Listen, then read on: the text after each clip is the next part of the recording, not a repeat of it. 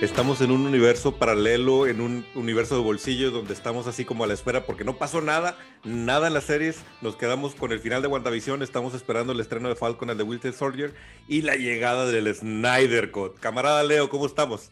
Camarada Richo, muy bien, gracias. Este, sí, esta semana fue como un limbo extraño. Ajá, sí, un limbo extraño en el que no pasó nada. Se retrasó Falcon and the Winter Soldier este, pues no hay grandes estrenos, no hay cine, no hay absolutamente nada. Ahí Disney como que lo quiso esconder con la salida de Raya en, su versión premium. Paga, págame más por ver esta caricatura. en su versión churro caro del parque, güey. exactamente, exactamente. En su versión hamburguesa de 20 dólares que, que, que, sabe a, a Mactrío de un dólar. Exactamente, pero lo que sí hubo es que hubo noticias, ¿eh? Traemos varias noticias de castings. Eh, los fans de DC tuvieron mucho movimiento en esta semana. Vamos a platicar de varios rumores y de varias noticias ya dadas. También traemos un casting súper extraño del que hablar de una franquicia muy querida por, por la infancia de varios de los camaradas que no sé qué pensar, pero ahorita platicamos al respecto de ese casting y otras tantas cosas más, pero sobre todo, pues nos estamos preparando al Snyder Cut. Esta semana y la próxima semana el tema será qué sucedió, si este Snyder Cut será lo que todo el mundo estaba esperando o lo que mucha gente estaba esperando y si rescata para siempre el futuro del DCEU. Camaradas todos, bienvenidos al nuevo episodio de, de República ¿Qué onda, Leo?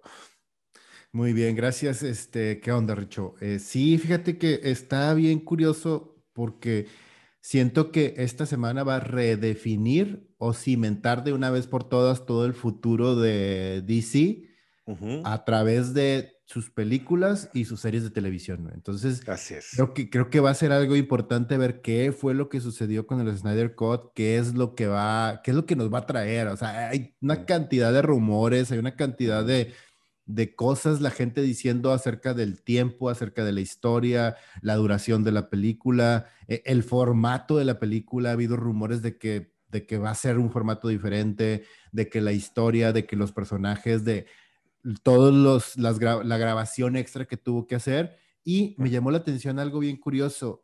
Está, por ejemplo, cuando tú la buscas en Google como GLA Snyder's Cut o Snyder's Cut GLA, aparece la película con la fecha de estreno, que es creo que este 18, el, ya el estreno, o sea, en, un, par de, en un par de días, en ah, cuando grabamos esto. esto, un par de días, este, y el presupuesto que te pone es el presupuesto post original, güey. Te pone presupuesto de 70 millones de dólares. Bueno, pues es que se supone que en cierta manera es una nueva película, o al menos eso es lo que Zack Snyder nos ha estado tratando de convencer, de que no vamos a ver una reedición de lo que Josh Whedon presentó, sino la versión completa de Zack Snyder con sus tomas, con, con un material que ni siquiera se utilizó, ¿no? Sí, sí, no, no es, aquí sí es un tema bien, bien curioso porque no es un director's cut. O sea, no es, te voy a cambiar unos minutitos y voy a hacer un ajuste o te voy a hacer una versión extendida como pasó con El Señor de los Anillos. no, esto es, te voy a presentar la película que debió haber sido más todo lo que me dieron oportunidad de meter y hacer y, moldear y trabajar. O sea, es, una, es, un, es un producto completamente diferente porque si bien te digo, hay, hay, estos, hay estos ejemplos en el pasado como Blade Runner, en donde después de cinco versiones llegó la, ok, esta es la definitiva. Y, si hay un cambio, si hay un cambio que mejora la película para bien, sin, sin cambiar mucho o sin ajustar mucho, digamos, a nivel arco histórico, solamente el final y ciertos detallitos, como el ejemplo del Señor de los Anillos, que en el Señor de los Anillos, ahí lo que se hizo es grabamos todo lo que se pudo para hacer una versión literal de cuatro horas de cada película, porque esa es la esencia del libro, y con el dolor de nuestro corazón tuvimos que editar y cortar casi 40 minutos por película y al final, cuando vieron el éxito, el éxito que tuvo, decir, vamos a darles un, un toque, en un regalo a los fans y hacer esa versión, porque ya tenemos esas tomas grabadas, son parte de la historia, o sea, es extender ciertos detalles, este, cimentar las bases para desarrollar personajes de mejor manera, etcétera, eso también se agradece. Aquí no, aquí es un producto completamente. nuevo. Entonces sí está bien interesante todo este proceso que estamos viviendo con, con GLA. Sí, además el hype es demasiado. Realmente espero que, que, la película sobreviva a su propio hype. Pero a lo largo de la semana estuvimos viendo diferentes teasers con cada uno de los personajes. Eh, muy atinadamente en el Día Internacional de la Mujer soltaron el de Wonder Woman y eso hizo también un boom en, en la conversación digital. Pero no sé qué opinas tú de los, de los beats que vimos de cada personaje. A mí el único que realmente dije, ah, ok, quiero ver, fue el de Cyborg. Superman, ah, chido, traje negro, ok. Batman, ah, qué bonita pose. Wonder Woman, ok. Pero el de Cyborg sí me hizo sentir de, ok, esto no lo vi.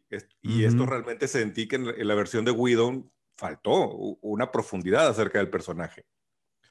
No, pues sí, de hecho, o sea, en, en, la película de Widow, Cyborg es como este casi, casi sidekick que nomás es, aparece ahí como, como vínculo por el tema de la, de, la caja, o sea, pero en realidad e, es súper hueca. Hawkeye tiene más, Hawkeye tiene más arco histórico en Avengers, güey.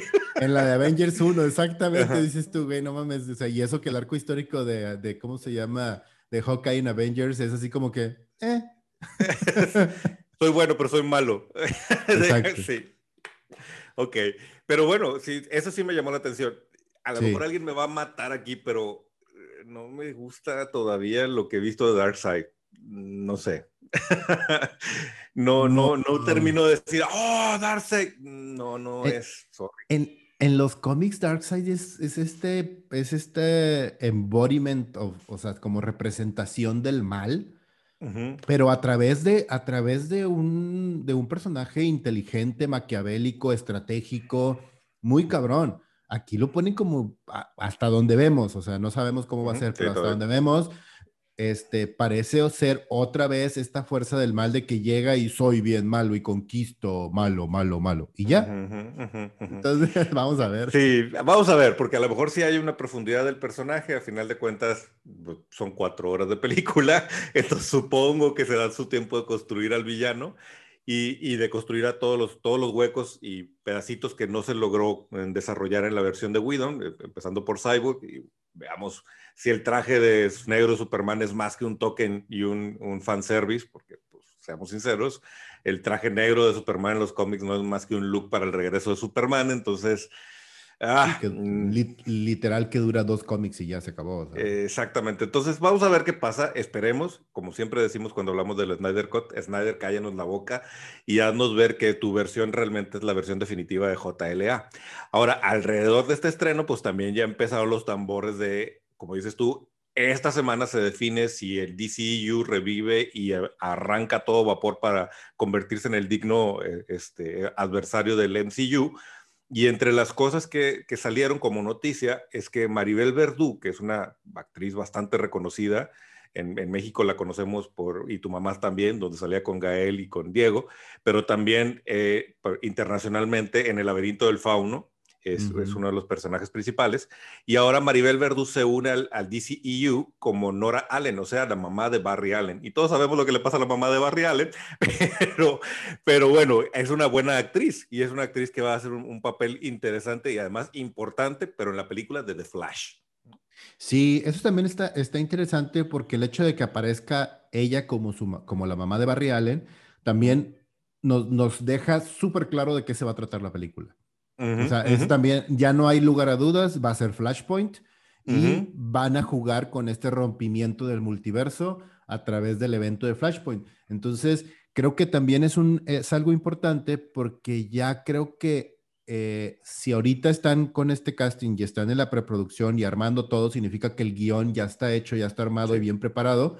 Entonces, significa que ya está vinculado con el Snyder Cut. Sí, y que ahí, ahí surge una, una, noticia adicional que se pesca justo de lo que estás mencionando, que la actriz que interpreta a Iris West, que la vimos en los cortos, que es que Kirsty Clannon, que en, la versión de Widom ya no la vimos, pero sabíamos que existía todas estas escenas, donde especialmente lo donde Flash la rescata de algo, de un accidente de tráfico.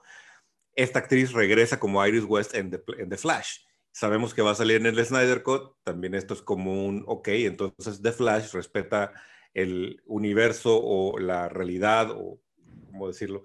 Pues sí, el, universo del Snyder Cut está respetado en The Flash. Como vamos a pasar por Flashpoint, pues no sabemos qué va a sobrevivir del, del Snyder Universe en el resto del DCEU, pero pues bueno, es interesante saber que están como quiera tratando de conectar los multiuniversos y van, van con, con todo sobre, sobre esa versión o sobre esa idea, ¿no? Claro. Sí, esperemos que, la verdad es que como, como fans y como geeks, esperemos que le vaya muy bien y que sea la película que todo el mundo estamos esperando. O sea, digo, porque seamos honestos, hablando de expectativas y hablando de, de, de, lo que esperamos como fans nosotros, la verdad es que está bien cabrón que les den gusto a todos. O sea, lo mismo pasó con WandaVision. O sea, WandaVision era un producto increíble y al final de cuentas mucha gente decía, me, encantó un meme que salía así de que, este, eh, los fans quejándose de las expectativas que tenían de WandaVision y luego las expectativas.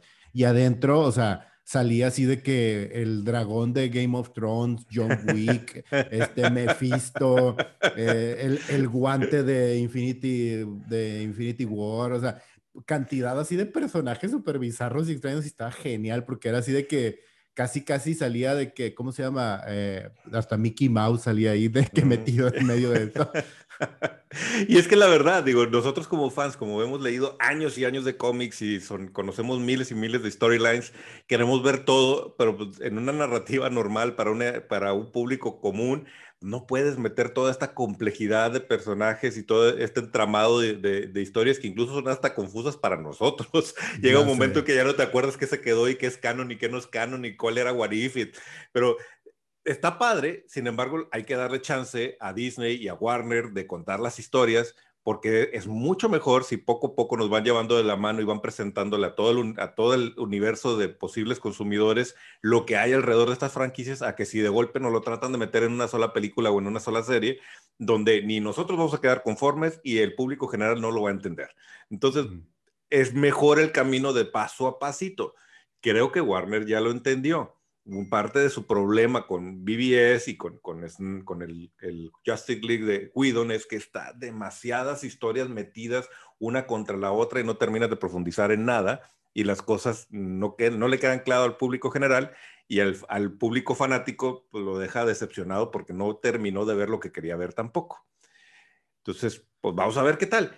Dentro de lo mismo, en esta semana, o en la semana que acaba de suceder, estuvo el Investors Day, de, Warner Media, que son estos eventos donde la compañía le presenta a posibles inversionistas, a la gente de banco, a la gente financiera, hacia dónde va la compañía en este año para dar confianza, para pedir luego préstamos, para pedir inversiones. Y en este, en este evento eh, salió Amada, este, que es uno de los personajes odiado por muchos, querido por otros, que les guste o no es la cabeza de, de DCEU, y él presentó un cuadro de imágenes de cuáles son los proyectos que vienen para el universo DC en cine y en, en streaming.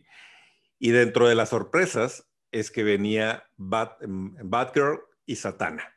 Con esto confirmamos que va a haber una serie de Batgirl y va a haber una serie de Satana para HBO Max.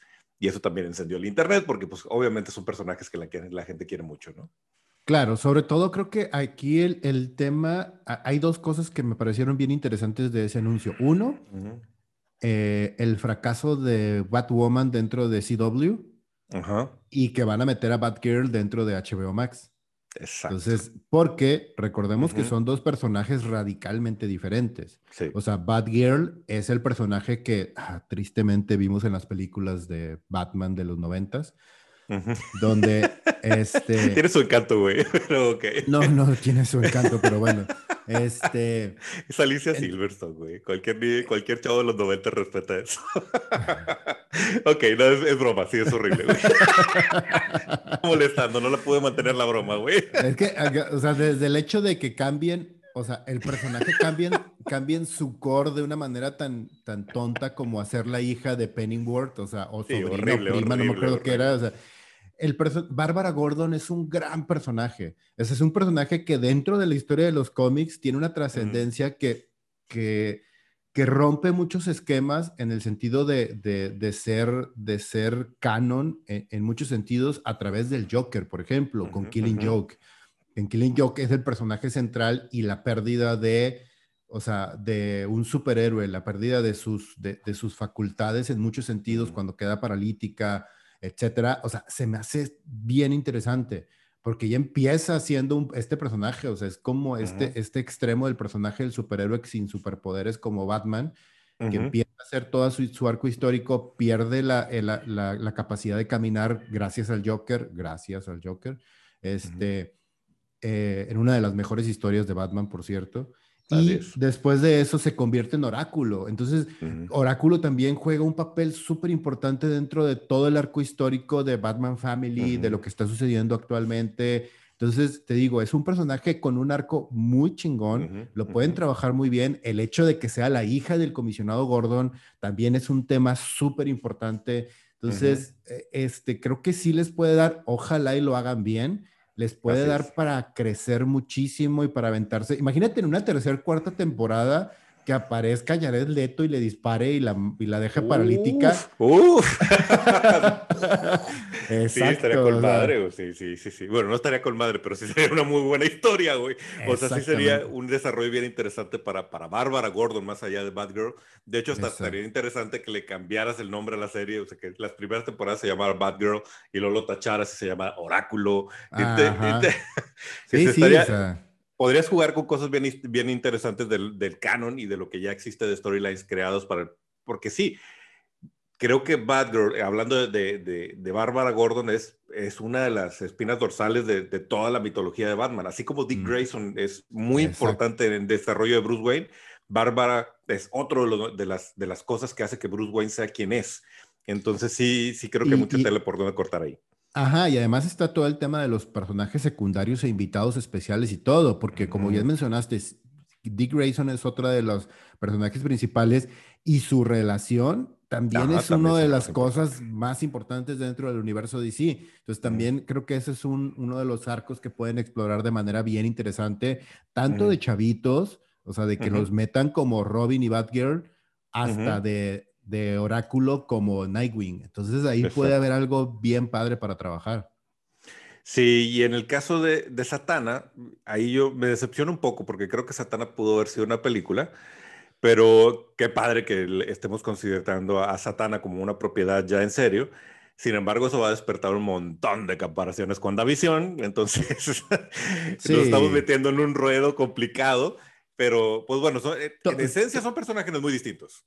Sí, todo el mundo además lo va a ver, lo, lo, no, o sea, es imposible hacer, hacer, no hacer comparaciones cuando acabamos de ver el éxito que fue WandaVision y que, y que al día siguiente literal sale eh, DC a decir, ah, nosotros vamos a hacer una serie también de otra bruja, o sea, que también es bien poderosa y que también hace brujería negra y que también hace, o sea... Sí, sí, sí, sí, es... Ahí, El, nivel de sospechosismo no, no, puede disminuir de vos, claro, o sea, ya has visto que al, de frente le fue bien y, ay, nosotros tenemos una. Pues, ah, exacto. nosotros tenemos una brujita. lo hubiéramos autorizado hace cinco años y pues nadie hubiera dicho nada, pero ok. Aún así, pues qué bueno, qué bueno que vamos a tener Satana. Y, y, aún y ahí también hay, hay otra mezcla de personajes súper interesantes padres que ya están bajo contrato, que ya los tienes, y también te puede servir para la introducción de otros personajes que también son bien importantes. A mí me encantaría ver, si bien ya hemos visto este, versiones de Constantine, que es un personaje increíble dentro de los cómics, este, tanto en televisión como en cine, a mí yo todavía estoy soñando con ver una versión de Doctor Fate dentro del universo DC. Y Satana podría ser la puerta de entrada, sí. Ajá y, que sería una contraparte también que yo no sé por qué se han tardado tanto en DC. Si ya vieron que Doctor Strange funcionó también en Marvel, güey, Doctor Fate es la versión oscura de, de, Doctor Strange. Va a salir en Black Adam, ¿no? Y bueno, Black Adam también ya tiene fecha de, de arranque de filmación, entonces... está como rumor de que va a aparecer en Black Adam, pero la verdad no está confirmado, pero dicen... O que ah, sí. tanto va a aparecer, si el casco o el personaje, porque hay toda una mitología alrededor de Doctor Fate, ¿no? Sí, nomás no vaya a aparecer así como en la de, como en Thor, que aparecen elementos de que, ah, esto es falso. Ahí ah, no sé qué. Ah, sí, ahí está. Y este es el casco de Doctor Fate, vámonos. Exacto. sí. ¿Te acuerdas en la escena donde de fondo se veía una madre así y una manchita amarilla de fondo? Ese era el casco de Doctor Huevo. Cano, ya está introducido en el universo. Exacto. Oye, y eso significa que entonces que la película de Batgirl de Josh Whedon está más que enterrada, ¿no? Está enterrada como su no, carrera bueno, también. George Whedon, o sea, le cancelaron, le cancelaron hasta su pedido de Corner Shop, güey. Y hablando de cancelar y vamos a movernos de universo, aunque está dentro de Warner también, el, el gran boom de, de, la conversación de esta semana que hasta me da miedo meterme porque yo opiné en mis redes sociales personales y, y me gané cocolazos de dos o tres amigas, el asunto de cancelar a Pepe Le Pú, güey, porque resulta que Pepe Le Pú ahora es como una especie de icono que propiciaba el acoso sexual. Y, para mi infancia fue un ah, chinga, yo vi eso, yo, yo, yo no lo vi, o sea, la neta es que, pues sí, a lo mejor, que, y una amiga que, me decía, es que eres hombre, güey. A lo mejor, a lo mejor porque soy hombre y no, no, no lo vi, ¿no? O sea.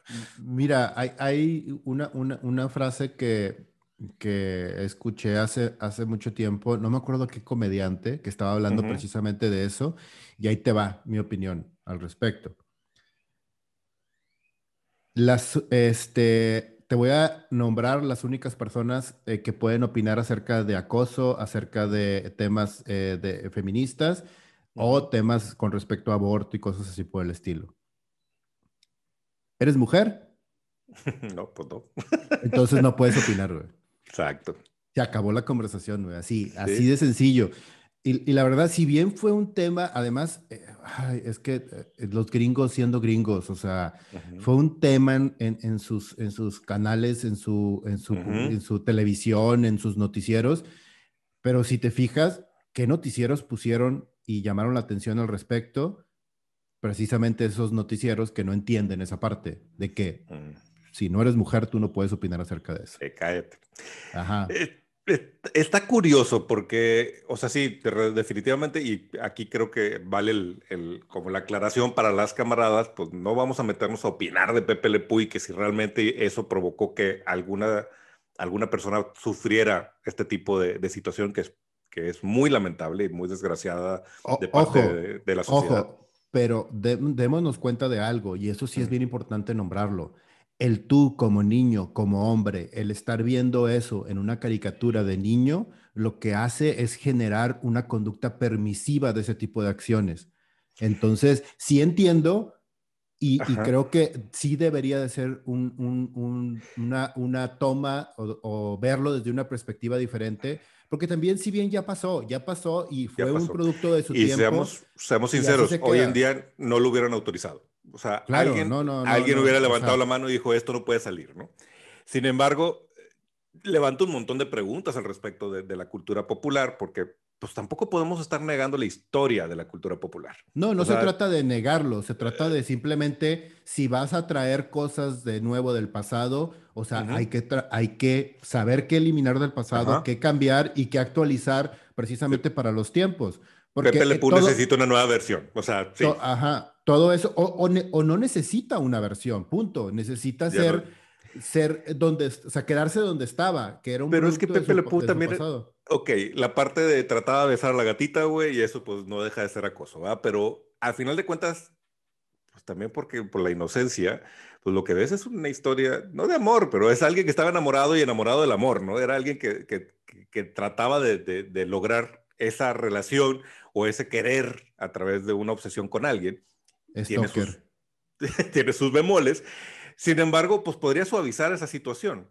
Y es diferente. Si es, que no se, no, no, es, que, es que ni siquiera se trata de cambiarlo. Se trata de, si vas a hacer algo así, es -huh. reinvéntate algo completamente nuevo. O sea, a es, lo que iba a hacer es, dejemos a Pepe Le Pú un lado, porque Pepe Le Pú es complicado por, por lo que implica la acoso sexual. Y el otro que querían cancelar es Speedy González.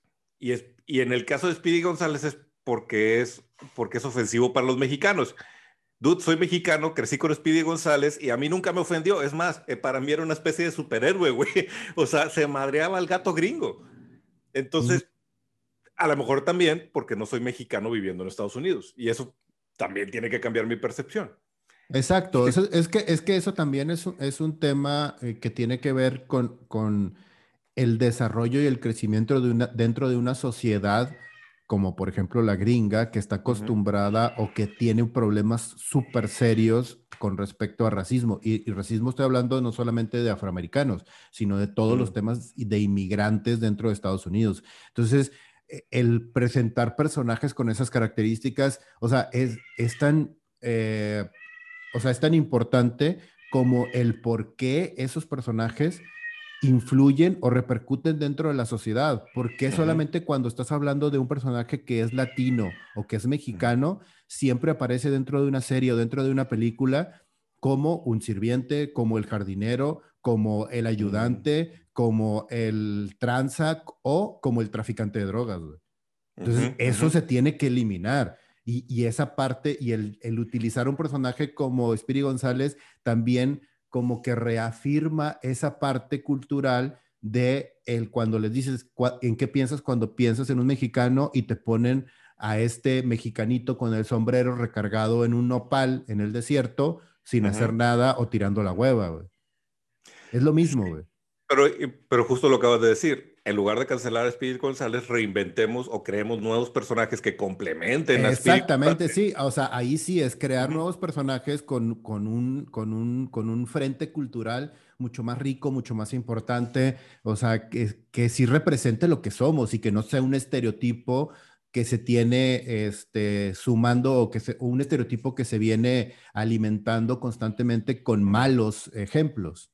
Sí, porque cancelar no arregla nada, al contrario, pareciera como que lo estamos negando y en su momento fue culturalmente aceptado y tantano. O sea, la persona que lo creó no lo creó con una intención de, generar una mala conducta o una mala visión del mexicano. Al contrario, creo que en su, propio momento hasta estaban tratando de darle su lugar a la cultura mexicana, como también estaban tratando de darle su lugar a los franceses galanes con Pepe Le Pew. Y si a esas vamos de empezar a cancelar, pues prácticamente no va a sobrevivir nada de nuestra juventud y nuestra infancia, güey. No, pues nada, de, los noventas para abajo sobrevive, básicamente. los picapiedras mandaban a, Vilma a la cocina, güey, era el estereotipo de lo que no podía ser un matrimonio o lo que no debe ser un matrimonio hoy. Mm. Massinger Z aventaba, este, Afrodita aventaba los pechos con, o sea, hay un montón de, ejemplos de cosas de cada una de las caricaturas. Y también por ahí alguien señalaba, porque decían, bueno, y Puka, porque es mucho más moderna y es básicamente la versión inversa de Pepe Le Pú y no es tan ofensivo porque es una mujer, pero incluso independientemente de Puca, en la misma época de Pepe Le Pú, teníamos a la gallina solterona rara que, estaba detrás del gallo Claudio y el gallo Claudio no se la podía quitar. Y es básicamente la misma representación de Pepe Le Pú por el revés, y esa no es tan ofensiva porque es una mujer sobre un hombre. Eh, está complejísimo el tema. Sí, sí, es un tema súper complejo. Que, o sea, que sí, o sea, te mete en problemas, te mete, ahora sí que como decimos aquí, en camisa de once varas y, y nunca vas a poder dar una respuesta este, políticamente correcta. Claro. Entonces, pues es mejor verlos como eso, como un producto de su tiempo, en su pasado. Es ahorita, o sea, clásicos del cine, o sea, como Casablanca, tú volteas a verlos y en realidad dices tú, güey, la película es impresionantemente racista, clasista, o sea, tiene pedos muy grandes. O sea, ves Breakfast in, Tiffany's, o sea, desayuno en Tiffany's, y no mames, o sea, es una mentada de madre para toda la cultura oriental. Así, una mentada de madre. Olvídate de que sea ofensivo, güey. No mames, o sea, eso es de cancelar así cabrón la película y no lo hacen por lo mismo, porque pues es un producto de su tiempo que sí es una mentada de madre, pero entonces no lo repitas, aprendamos de nuestro pasado para no volverlo a repetir. Exacto, y yo creo que la mejor solución fue la que empezaron a hacer en algunos servicios de streaming, de poner ese mensaje inicial de esta película representa los valores o el entendimiento cultural de la época en la que se filmó. Es una advertencia, o sea, sí, sorry, se hizo en los 60, sorry, se hizo en los 50, tenían, había otros valores de lo que era socialmente aceptable o no, y, no por eso tendríamos que enterrarlo en un, baúl, y que nadie lo vuelva a ver. Al contrario, creo que es un buen momento para revisitarlo y entender por qué existía y generar el cambio que necesitamos en los contenidos de aquí hacia el futuro. Claro. Pero bueno, Pepe Le nos dio mucho de qué hablar probablemente creo que Warner se va a alejar de ese, ahora sí que apesta, entonces se va a alejar de ese personaje un rato. Y, supongo que Speedy González terminará teniendo la misma suerte por un rato y algunos personajes más se van a reinventar o repensar y algunos simplemente no van a regresar porque ya no tendrían cabida en, nuestra cultura actual. Algunos harán alguna tristeza, algunos simplemente no los vamos a extrañar. Así es. Así es. Y pues dentro también de las noticias de esta semana, eh, Matt Reeves, el director de, de Batman, soltó un tweet en donde decía que ya hubo cierre de producción, el famoso Finalmente, wrap up. Entonces, este, ya por fin se quitó de la pesadilla del Battinson y eh, que ya terminó de grabar. Entonces ya entra oficialmente en postproducción la película y pues digo, el estreno es en marzo del año que entra, en marzo de 2022 creo. Este, una cosa y ahora sí, ya el, el, barco no se detiene porque pues ahora sí ya está todo, todo filmado, ya salvo que tengan que regresar a, a hacer algunas este, regrabaciones que suele suceder en este tipo de proyectos pues ya prácticamente tenemos por un hecho que viene el, el Batman de, Matt Reeves, o sea, el Batison.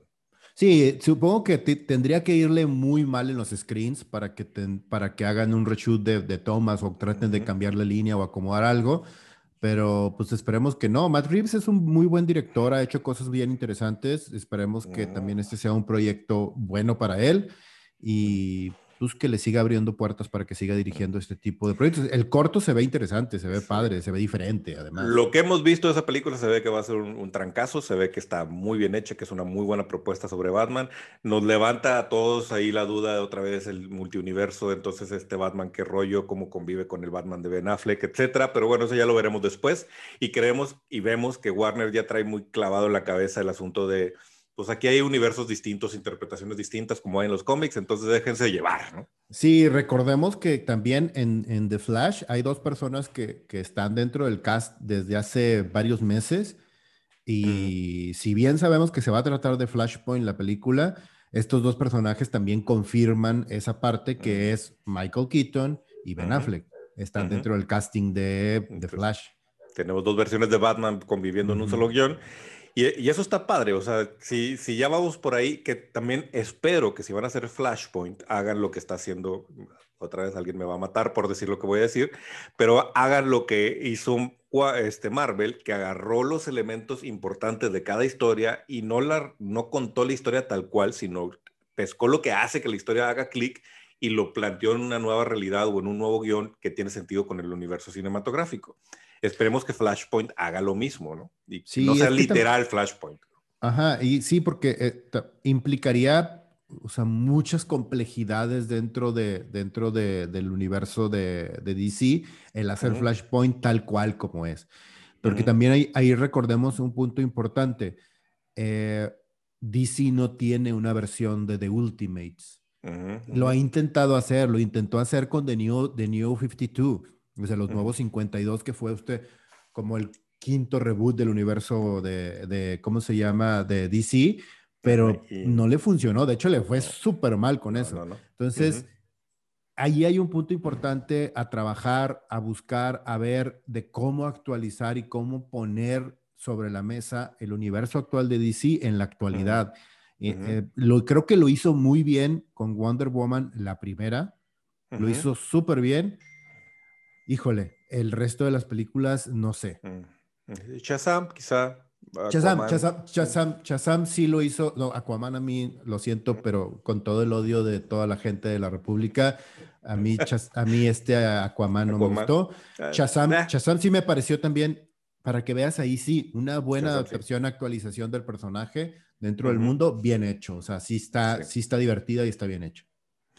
Pues bueno, veamos a ver qué tal resulta esta versión de Batman, que supongo va a ser buena, porque Matt Reeves es un buen director, lo que nos han presentado avance se ve muy bien, y pues ya veremos entonces cómo se conecta con el DCU, o si simplemente no se conecta, pues también como fans entendemos esto de las diferentes versiones de los personajes y no pasa nada, no pasa nada, podemos disfrutar más películas. Y hablando de versiones y cosas que se reinventan, ya, ya habíamos hablado de, este, de esta noticia que en su momento fue un, ¿what? La versión live action de las chicas superpoderosas al estilo Riverdale para CW. No sé qué opinar de esa, de esa, de esa noticia, de esa versión que está en producción, pero Mira, yo, yo, yo, yo, mejor ni opino ni nada porque al final del día terminan siendo estos éxitos que, que no entendemos de manera, de, o sea, Riverdale, Riverdale es una actualización del mundo de Archie y está o sea, es un éxito dentro de la televisión, o sea, le está yendo súper bien. Y, sinceramente, obviamente de ahí se agarran. Pues sí. Yo crecí con Archie, leía mucho Archie. Para mí Riverdale no es Archie, o sea, es una serie muy interesante de drama juvenil, pero eso no es Archie. Y entonces entran en el conflicto de entonces qué estamos viendo, una reinterpretación del personaje o, una nueva serie que aprovechó la licencia de los personajes para tener eco eh, cultural. Y, no me gusta ese recurso, sinceramente. O sea, si vas a contar la historia de Archie, cuenta la historia de Archie. Si vas a contar una historia nueva, pues ponle un nuevo nombre inventa tu personaje que, que tenga sentido y, y listo. Creo que siento, y eso es lo que me hace ruido, de lo que están haciendo con las chicas superpoderosas, porque siento que están agarrando el personaje o los personajes por agarrarlos, porque saben que los que crecieron con las chicas superpoderosas ahorita andan en sus 20, 30 y entonces a lo mejor les, les va a llamar la atención ver esta versión en live action de esos personajes que son tan queridos para, para ellos. El casting, tengo que aceptar, me hizo levantar la ceja y dije, ok, esto está interesante porque tenemos a Chloe Bennett, a quien conocemos por Agents of Shield. Este, tenemos a Dob Cameron, este, que es, es una actriz de las jóvenes que está como en potencia, que viene de varios proyectos de Disney, que además es la voz de Spider-Gwen en, Marvel Rising. Ella, ella va a ser burbuja. Y tenemos a una actriz nueva que se llama Jana, Jana Perrault, que ella no ha hecho nada en televisión, pero sí es actriz de Broadway, tiene cierta carrera y reconocimiento. Entonces tienes a, a tres chicas bastante frescas, por decirlo de alguna manera, un casting interesante. Eh, sigo sin entender hacia dónde vamos, eh, pero bueno, me intriga. Me intriga, porque luego también alguien decía por ahí en internet, y vamos a ver a Mojojojo, así como vimos el, el, a, aquí, a, los gorilas de, de, de, Flash. O sea, va a haber un gorila CGI ¿qué onda con todo este mundo loco de, de, las Powerpuff Girls? ¿O vas a aventar a las Powerpuff Girls en un mundo real y vas a desaparecer al villano diablo? Y... Estás, estás, este, estás omitiendo la capacidad de aceptación de un público a nivel general de cosas que simplemente no entendemos y ahí te va el único ejemplo que te voy a poner con todo esto que acabas de decir, de mundo loco, maniático, personajes extraños y changos y la madre y demonios y diablos y todo ese rollo, güey. Yo sigo sin entender el estúpido éxito de The Power Rangers, güey. bueno, pero. Y, ahí está todo. ahí está todo. Sí, pero te refieres a. A todo, a, todo. O sea, e, el hecho de que una franquicia de, de televisión te dé todo eso. Es un mundo súper loco, lleno de demonios, de monstruos, de armaduras, de cosas súper de cosas super poderosas y miembros que hacen cosas súper extrañas en un mundo juvenil. O sea, e, es todo eso. Que incluso te, dio un imperio de juguetes, para un imperio de películas, para un imperio de, de todo lo que tú quieras, güey. Pero Power Rangers es justo el ejemplo de lo que no sobrevive a eso. Trataron de hacer una versión de Power Rangers basada en el universo Marvel, algo mucho más adolescente, adulto, este, dark, y terminó siendo un mugrero de película porque simplemente los Power Rangers tenían una vocación distinta, era una cosa súper pues sí, pero ahí ah, está. Slapstick, curiosa, rara. Pero, pero también, o sea, es que hay muchos ejemplos de cómo esto puede funcionar, güey. Está, te digo, está Riverdale, está Sabrina, está Lois and Clark, está, o sea, todo eso. Sabrina es un buen ejemplo, porque Sabrina es una reinvención del concepto que tiene sentido con el personaje. Claro. Pero pues nadie te puede decir eso también de Riverdale, que es una reinvención de los personajes con una trama también mucho más complicada y todo, en donde pues la esencia de los, las semillitas de los personajes ahí están, pero te digo, al, fin, al final de cuentas es una reinvención y está bien, o sea, vamos a ver qué hacen. La verdad es que ahorita no puedes apostar realmente con qué va a funcionar y qué no va a funcionar. Hay cosas que se convierten en una cosa, en, una cosa impresionante. O sea, hace 10 años mucha gente decía, güey, que, que, que, la gente no, nunca se va a sentar a ver una cosa como Game of Thrones, güey. Hace cinco años la gente decía, nunca te vas a sentar a ver algo como la serie de Watchmen, como la, o sea, nunca te vas a sentar a ver una cosa loca, maniática como este Lovecraft Country. Sí, y a lo mejor resulta que Powerpuff Girls es una cosa súper interesante, loca, con live action, mezcla de animación, eso sería súper interesante. El elenco es bueno, o sea, salvo la chica esta que es Newcomer, la, la chica que viene de Broadway que no, no, conocemos, las otras dos son actrices bastante potentes para la República, las, las dos son conocidas para la República, las dos tienen como bastante potencial en televisión y, y además son buenas actrices. Podríamos ver algo interesante no sé qué vamos a ver, pero podríamos ver algo interesante. Entonces, claro. vamos, a, vamos a esperar a ver qué, qué, resulta de este experimento de las Powerpuff Girls. Lo que sí también hay que señalar es que el creador de las chicas superpoderosas no está involucrado en este proyecto. Y ya le preguntaron su opinión y dijo, señores, la, la franquicia ya no es mía, yo ya no tengo nada que ver con lo que está pasando. Entonces, también da un poco de miedo cuando vemos a estos productores haciendo lo que los productores hacen, que ven productos y no den, no den obras, ¿no? Y a ver, que, a ver si no traicionan o no terminan destrozando la esencia del, del, personaje, ¿no? Hollywood siendo, Hollywood siendo Hollywood, entonces. Pues, Hollywood siendo Hollywood, sí. Y a veces eso funciona muy bien y a veces eso es terriblemente malo, ¿no? Claro. Este... En fin, chicas superpoderosas, ahí están.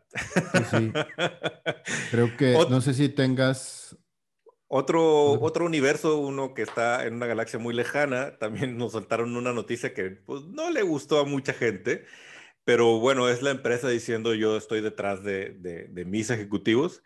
Por ahí salió el, el, tema sobre si, si Kathleen Kennedy finalmente se va a salir o la van a quitar de la presidencia de Lucasfilms, o sea que ya no va a estar al, al mando de lo que pasa con la franquicia de Star Wars. Y Disney muy politemente dijo, no, nosotros confiamos en Kathleen Kennedy. Kathleen Kennedy ha hecho mucho por esta empresa y, estamos seguros que seguiremos viendo más de ella.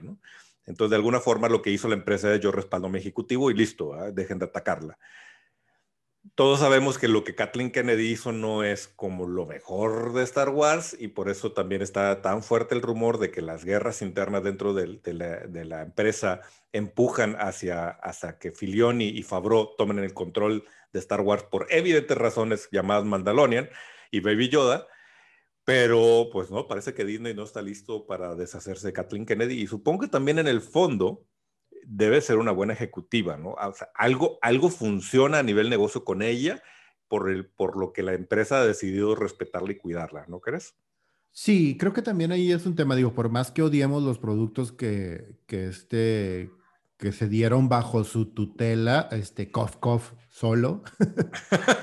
este, ella también propició, y propició que, se, que se reinventara de alguna manera este, la estructura de Star Wars. Ella también le dio permiso a Filioni y a Favreau de hacer de Mandalorian.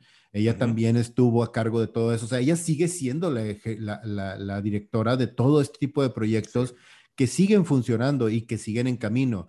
Creo que aquí el tema es la gente con la que trabajas y el darle el poder suficiente a esa gente. Creo que ahorita lo que está haciendo ella es, se está dando cuenta que los fans están, este, eh, alabando y, reaccionando, Mejor. reaccionando mejor ante, ante lo que está haciendo Fabro y Filioni. Y honestamente, a mí, y creo que es una decisión clara porque hay gente que es muy buena organizando estratégicamente o arreglando los pedos acá arriba de la sombrilla y hay gente que es buena ejecutando y haciendo que los productos funcionen bien. Entonces, Fabro empezó el universo de Marvel. Directamente él lo empezó, junto, con junto con Kevin Feige. Pero, o sea, si a esas vamos, o sea, a mitad del camino hubiéramos dicho, ah, ¿por qué no Fabro está arriba? Pero entonces Fabro dejaría de estar produciendo y estar haciendo las cosas que le gustan hacer a él y que es muy bueno haciendo, que es escribiendo series, creando personajes, dirigiendo, armando, jugando con tecnología nueva tecnología que viene desde el libro de la selva, llevada de Mandalorian, reinventando el tema de cómo hacer televisión. Filione igual, o sea, a mí creo que, y, ellos creo que también no se sienten a gustos en un puesto ejecutivo. O sea, porque mucha gente dice, no, es que pongan a Fabro, pongan a Filione, dáselo. Güey, no, o sea, no son, a lo mejor ellos no tienen el perfil. Y olvídate que tengan el perfil, a lo mejor no quieren. A lo mejor lo que quieren ellos es seguir jugando con sus monitos y estar escribiendo historias. Y Kathleen no lo está haciendo y, no es su trabajo tampoco hacerlo. Su trabajo es ser este filtro y organizar administrativamente qué es lo mejor para la franquicia a niveles que ellos no tienen que preocuparse. Ellos están preocupados por crear las historias y de cosas que nosotros no vemos como fans, porque pues, a final de cuentas también eso es una empresa, es un negocio y hay otro nivel de, situaciones sucediendo ahí que no se ven en las películas, que hacen que las películas y las series sean posibles, pero a final de cuentas no tienen que ver con el guion y con los actores, ¿no? Y entonces a lo mejor lo que está pasando es que ahorita dice Disney, a ver, pues Kathleen Kennedy hace que esto funcione, pero no es la, la, mente creativa que necesitamos. Ya le pusimos a Favreau y a Filioni y a otros tantos más, y ahora que Feige se está eh, involucrando creativamente, pues dejemos que Kathleen Kennedy haga lo que sabe hacer y, y, vamos a rodearla de estas mentes creativas para que el universo Star Wars siga funcionando. ¿no? Así y eso puede ser una buena decisión. Claro, o sea, y te digo, no es tampoco como que, ah, es que ahora de repente la amamos y la queremos. No, güey. O sea, porque a veces también tiene que estar esta figura ahí y, seamos honestos, también nosotros no conocemos a nivel a detalle, como bien mencionaste un momento, todas las cosas y trabajos que se tienen que hacer tras bambalinas, este tema abogadístico, CEO, de ejecutivos y todo el rollo. Y a lo mejor ella es el, este personaje que tienen que aventar por delante para pelear esas batallas, que no tienen que estar peleando o preocupándose gente como este Fabro o Filioni.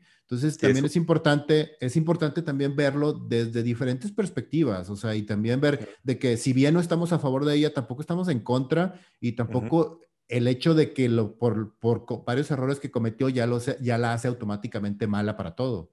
Sí, sí, y es sobre, sobre simplificar su trabajo, ¿no? Y tienen el espejo en la, en la otra compañía, tenemos a Walter Amada, que mucha gente dice, ay, corran a Walter Amada ok, a lo mejor no nos han gustado todas sus decisiones, pero el universo del DCU sigue moviéndose porque ese señor está ahí. y él es el que ha hecho las negociaciones para que las cosas sigan avanzando. A lo mejor ha tomado decisiones malas, a lo mejor no ha logrado conseguir a, los Fabros que van a hacer que, o, no le dio su lugar a Snyder completamente y por eso esto no ha terminado de funcionar. Pero a final de cuentas, a nivel negocio, a nivel empresa, él ha hecho que, que siga existiendo. Entonces, si realmente es la persona que va a ir, que va a hacer que el universo DC se vaya a pique, lo vamos a ver en los siguientes meses o en el siguiente año, ¿no? Pero, por ejemplo, en el caso de Kathleen Kennedy, pues ya tenemos que cinco, seis años, siete años. No, que hombre, ella más, no, pues desde que empezó eh, Abrams con la primera de Star Wars. Entonces ya tenemos casi una década de esta señora haciendo que, que, el, que el, el, universo Star Wars siga pues a lo mejor ha tenido varios misfires, pero también porque está tratando de entender cómo, cómo trabajar con esta, con esta franquicia tan compleja que es Star Wars. Y, y sí, sí es compleja, porque no es ojo, lo mismo. Ojo, ojo, los, tanto los fans y nosotros, y nos contamos entre ellos, no, no queremos ser tampoco simplistas, pero nos, nos contamos entre ellos, nosotros como fans, a nosotros como fans, está bien cabrón darnos gusto. Y mira que nosotros somos fans, este, fans este, en, en un área gris.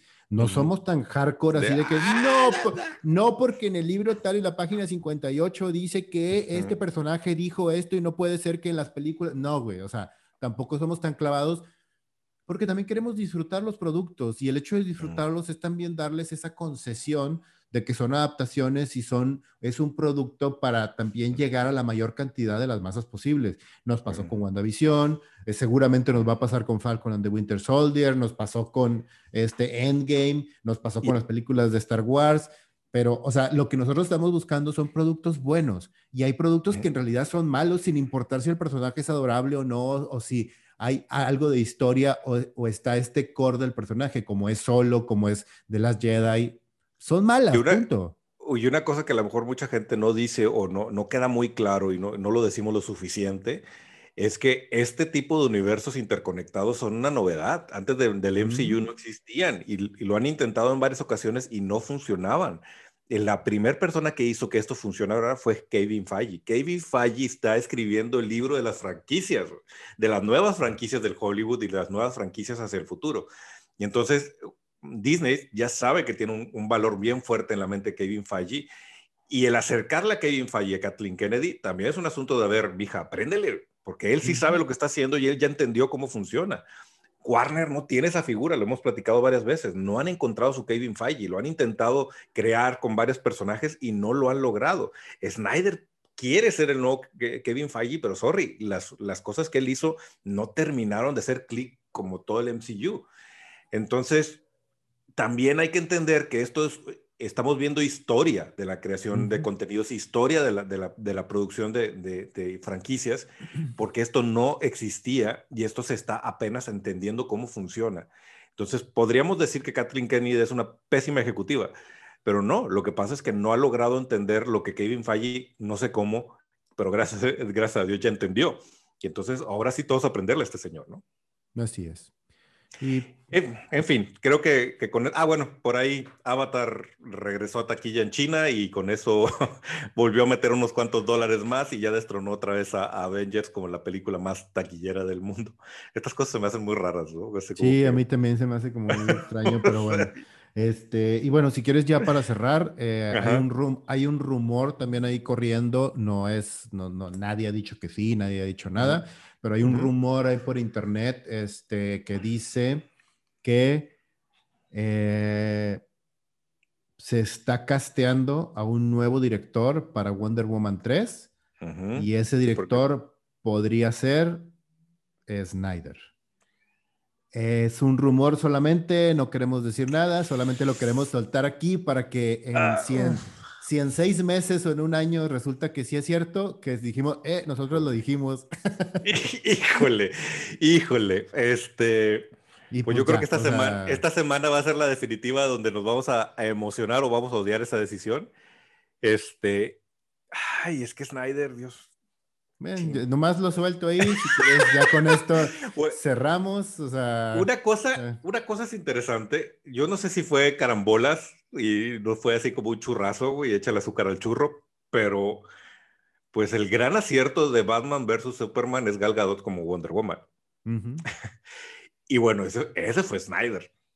Y entonces no sé si, si de alguna forma le pegó al chicle sin querer y encontró a la, a la, a la actriz perfecta, o si realmente es el genio de Snyder que tanto está por ahí que dicen es que no lo dejaron ser, le cortaron las manos creativas y a lo mejor, y a lo mejor. Con, eso de cortar las manos creativos, yo solamente digo lo mismo de siempre, aguas con eso, Soccer Punch, es todo. Sí, y además, por ejemplo, la súper hypeada foto de, mira la visión original de Snyder de Wonder Woman con cabezas a mí no me gusta esa versión de Wonder Woman. Esa no es Wonder Woman, güey. o sea, sí, o sea, sí es una guerrera que disfruta la, la guerra, pero, pero no disfruta matar, ¿no? O sea, tampoco no podemos convertir todos estos personajes. Ahora sí que Pepe Le Pú, güey. O sea, no conviertas esto en, una aspiración que no, que no debe, que no comunica lo correcto, ¿no?